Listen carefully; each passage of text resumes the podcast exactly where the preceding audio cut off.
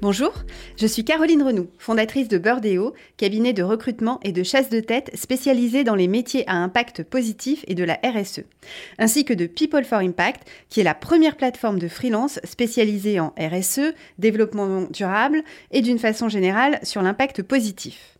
Avec YouMatter, le média qui aide à mieux comprendre les enjeux de notre monde en transition, nous avons décidé de lancer Trajectoire. Chaque mois, nous partons à la rencontre d'experts présents sur la plateforme People for Impact et nous décryptons avec eux un sujet de pointe pour vous aider à mieux appréhender la transformation durable de votre entreprise. Aujourd'hui, je reçois Audrey Hiverna pour parler d'un sujet émergent pour les entreprises et le monde de la finance, j'ai nommé la taxonomie verte. Audrey est consultante freelance en finance durable depuis plusieurs mois sur la plateforme People for Impact.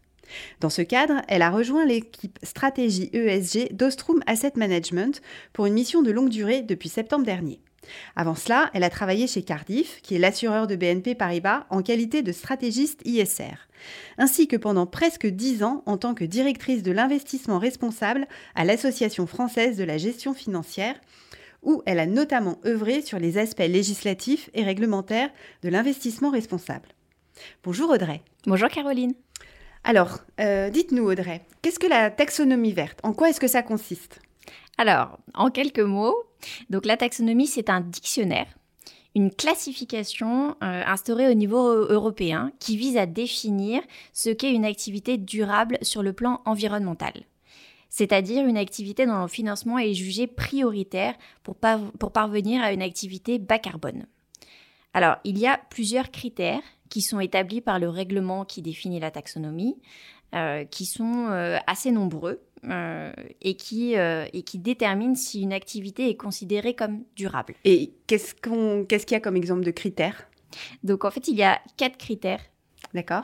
les quatre critères sont les suivants. Donc en fait, il faut que l'activité financée contribue de façon substantielle à l'un des six objectifs environnementaux suivants l'atténuation du changement climatique, l'adaptation au changement climatique, l'utilisation durable et la protection des ressources hydriques et marines, l'économie circulaire, la prévention et le contrôle de la pollution, et la protection de la restauration et la restauration de la biodiversité et des écosystèmes. Donc, le deuxième critère, il faut que l'activité financée ne cause pas de préjudice significatif à l'un de ces six objectifs environnementaux. Donc ça s'appelle le principe du do not significant harm. Le, troisième critère, c'est que l'activité financée doit être exercée dans le respect de garanties minimales de gouvernance en matière sociale et fiscale. Et enfin, le dernier critère, euh, il faut que l'activité concernée respecte les critères qui seront définis dans des actes délégués euh, qui sont en cours de, de création, on va dire, euh, par la Commission européenne. Et un acte délégué, c'est quoi? Alors, un acte délégué, c'est un acte qui est pris par la Commission européenne et qui vient détailler euh, les, euh, les définitions qui sont dans le règlement européen. Alors c'est quand même très technique et, complexe.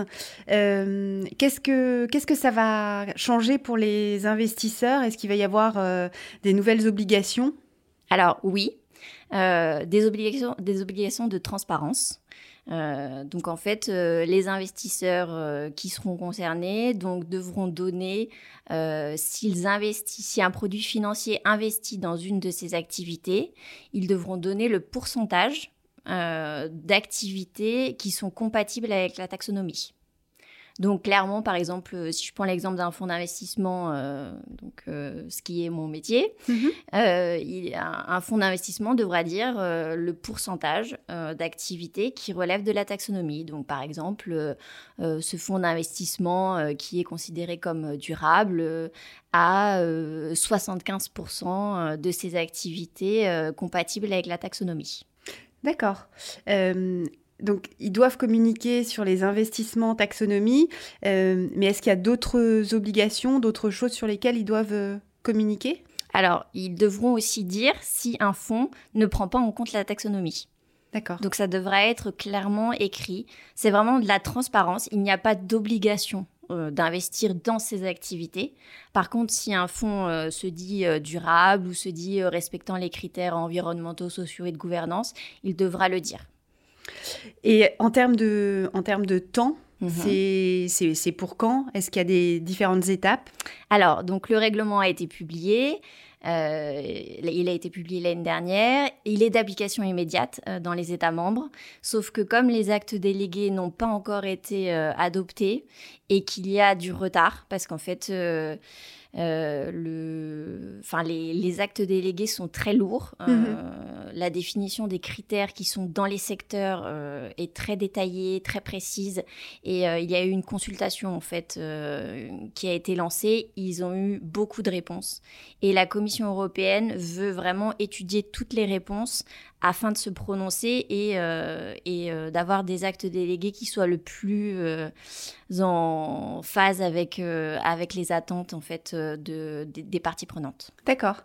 Et alors, tout ça ça, ça, ça, a l'air relativement complexe en effet, mais est-ce que ça a vraiment le potentiel de, de transformer durablement la, la finance et, et de l'orienter vers, vers des activités plus, plus durables?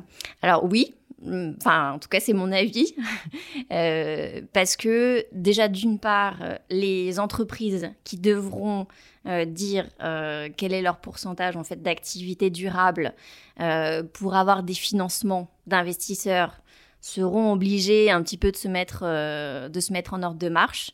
Donc il va y avoir un gros travail au niveau des entreprises mhm. et les investisseurs, s'ils veulent pas afficher des pourcentages trop faibles, euh, seront obligés de se tourner euh, vers, euh, vers ces activités qui sont bas carbone. Mhm. tout ça dans un but de, de, respecter les accords de Paris, de respecter tout ce qui est financement dans les activités bas carbone. D'accord, donc ça prend quand même énormément de choses en compte. Tout à fait. Et, et, et selon vous, Audrey, est-ce qu'il y a des oubliés dans cette taxonomie? Est-ce qu'il y a des secteurs importants euh, pour la transition qui n'en font pas partie de cette classification Alors aujourd'hui, dans les, dans les actes délégués qu'on a pu euh, voir en consultation, il y a 70 secteurs qui ont été ciblés. D'accord. Euh, alors il y a énormément de, de, de, secteurs qui entrent dedans. Il y a l'agriculture, il y a la forêt, il y a l'énergie, il y a les bâtiments. Enfin, il y, a, pas mal de, secteurs qui sont ciblés, qui représentent 93% des émissions de gaz à effet de serre dans l'Union européenne. Donc c'est déjà pas mal. Euh, maintenant, tous les secteurs n'ont pas été euh, définis. Euh, typiquement, le nucléaire n'entre pas dans la taxonomie. D'accord. Et pourquoi? Parce que c'est c'est trop touchy comme. parce, que c'est européen. D'accord. Donc, euh, donc, euh, vous imaginez que euh, certains pays sont pour, d'autres sont contre. Hmm. tout le monde n'a pas la même, la même opinion sur le nucléaire et aujourd'hui, ce, ce, sujet n'est pas traité. D'accord. et alors, il y a eu aussi, enfin, la Commission prend son temps pour, activité, les, pour analyser les activités de transition. D'accord. Parce que c'est un petit peu le sujet de l'avenir, c'est hmm. comment aujourd'hui les activités les plus polluantes vont pouvoir se mettre euh, en ordre de marche pour, euh, pour effectuer leur transition. Et euh, la taxonomie aujourd'hui ne les couvre pas complètement. Donc voilà, et alors ils ont mis en place une plateforme au niveau européen qui devra définir ces activités de transition. Donc voilà, c'est pour ça que ça prend un petit peu de temps et que, euh, et que ce n'est pas encore mis en place euh, immédiatement. Et, qu'en est-il de la biodiversité? Parce que je sais que c'est un sujet euh, qui est souvent oublié. Alors, la biodiversité fait partie des, six objectifs euh, que j'ai cités au début. Oui. Alors, pour l'instant, euh, les actes délégués euh, ne concernent que les deux premiers objectifs, c'est-à-dire l'atténuation et l'adaptation au changement climatique. La biodiversité sera traitée, mhm. mais dans un autre temps, enfin, dans, dans, un deuxième temps, on l'espère, en tout cas rapidement. mais en tout cas, ça fait bien partie des six objectifs environnementaux qui seront traités par la taxonomie. D'accord. Et alors, euh, concrètement, si, euh, pour une entreprise, qu'est-ce que, qu'est-ce que ça va changer? Alors, euh, ça va changer qu'elle aura plus de transparence à faire. Je pense qu'il va falloir que l'entreprise globale se réunisse et regarde un petit peu ses activités, si elles correspondent aux seuils qui seront définis dans les actes délégués. Et en fait, elle devra reporter dans sa déclaration de performance extra-financière euh, le pourcentage de, ces activités qui sont compatibles avec la taxonomie. D'accord. Et donc ça, c'était aussi ma question. Euh, euh, parce que sinon, c'est quoi? Elle, elle, risque une amende Elle risque de perdre des financements Alors, il n'y a pas d'amende bien évidemment. Euh, c'est, on, est toujours sur un mode de transparence. Euh, par contre, oui, hein, c'est ce que c'est ce que je vous disais. Il y a, il y a ce risque que euh, les investisseurs n'aillent pas dans ce genre d'entreprise qui n'ont pas fait cette démarche. parce que eux doivent également communiquer et donc ils iront plutôt vers des entreprises qui, qui se sont mises en ordre de marche et qui ont fait le pas vers, vers une, une, une activité bas carbone. D'accord. Euh, je, me permets euh, juste de revenir sur un, acronyme que vous avez euh, nommé, donc la, DP, la DPEF. c'est Déclaration de performance extra-financière, hein, c'est bien ça. Oui. donc l'impact pour les directions RSE, ça, va être, ça va être quoi? De faire évoluer la DPEF Est-ce qu'il y aura d'autres choses à votre avis? Alors, de toute façon, la DPEF va être modifiée puisque en ce moment, ils sont Enfin, la Commission européenne travaille sur une modification de, de la directive NFRD. Donc, c'est ce qui définit euh, la DPEF. D'accord. Euh, et donc, voilà, la taxonomie entrera dans la DPEF. Euh, la DPEF sera certainement modifiée par, par la modification de, de la directive sur les informations non financières, donc la, la, directive NFRD. Euh, NF, NFRD euh, C'est Non-Financial euh, Regulation Disclosure. D'accord. Donc voilà, c'est en cours, tout ça est en cours. on essaye, enfin, il y a, y a, vraiment un, travail énorme au niveau européen pour essayer de, de, tout, de tout aligner. La taxonomie, c'est un petit peu la pierre, la, la, pierre angulaire de tout ce, de tout ce plan d'action qui a été mis en œuvre par la Commission européenne. Donc euh, ça entrera dans toutes les réglementations qui, euh, qui, sont, qui sont autour. Euh, et notamment pour les entreprises, pour les investisseurs. Donc ça va impacter quand même pas mal de, de, monde. Et ça concerne tous les secteurs? Alors, ça ne concerne pas tous les secteurs encore, mais, mais, ça concernera une grande partie des secteurs. Et lesquels, à votre avis, sont vraiment le plus impactés, engagés par cette taxonomie? Euh, je pense que ce sont les secteurs de l'énergie qui le seront euh, le plus. D'accord. Mm. Transport, bâtiment, non? Oui, tout à fait. Euh, est-ce que, à votre avis, ça, c'est cette taxonomie, c'est quoi? C'est une première étape vers, vers autre chose? Qu'est-ce qu'on peut, enfin, comment on peut imaginer l'avenir? Alors, l'avenir, je je sais pas, c'est toujours compliqué euh, de se projeter, mais je pense que c'est vraiment une première étape. D'accord. Euh, que euh, l'Europe est quand même précurseur, que on Oui, c'est la seule région du monde à. Alors non, les États-Unis et la Chine ont déjà des taxonomies. mais qui ne sont peut-être pas aussi avancées et abouties que celles-là, qui sont certainement moins exigeantes. Euh, mais voilà, on essaye de, euh, on essaye de faire, euh, de, de, faire bien. et, et c'est surtout qu'on ait un langage commun au niveau européen. Et alors vous, en tant que consultante qui maîtrisait bien le sujet, si aujourd'hui une entreprise, par exemple du secteur du transport, vous contacte pour le sujet taxonomie, comment est-ce que vous vous y prendriez?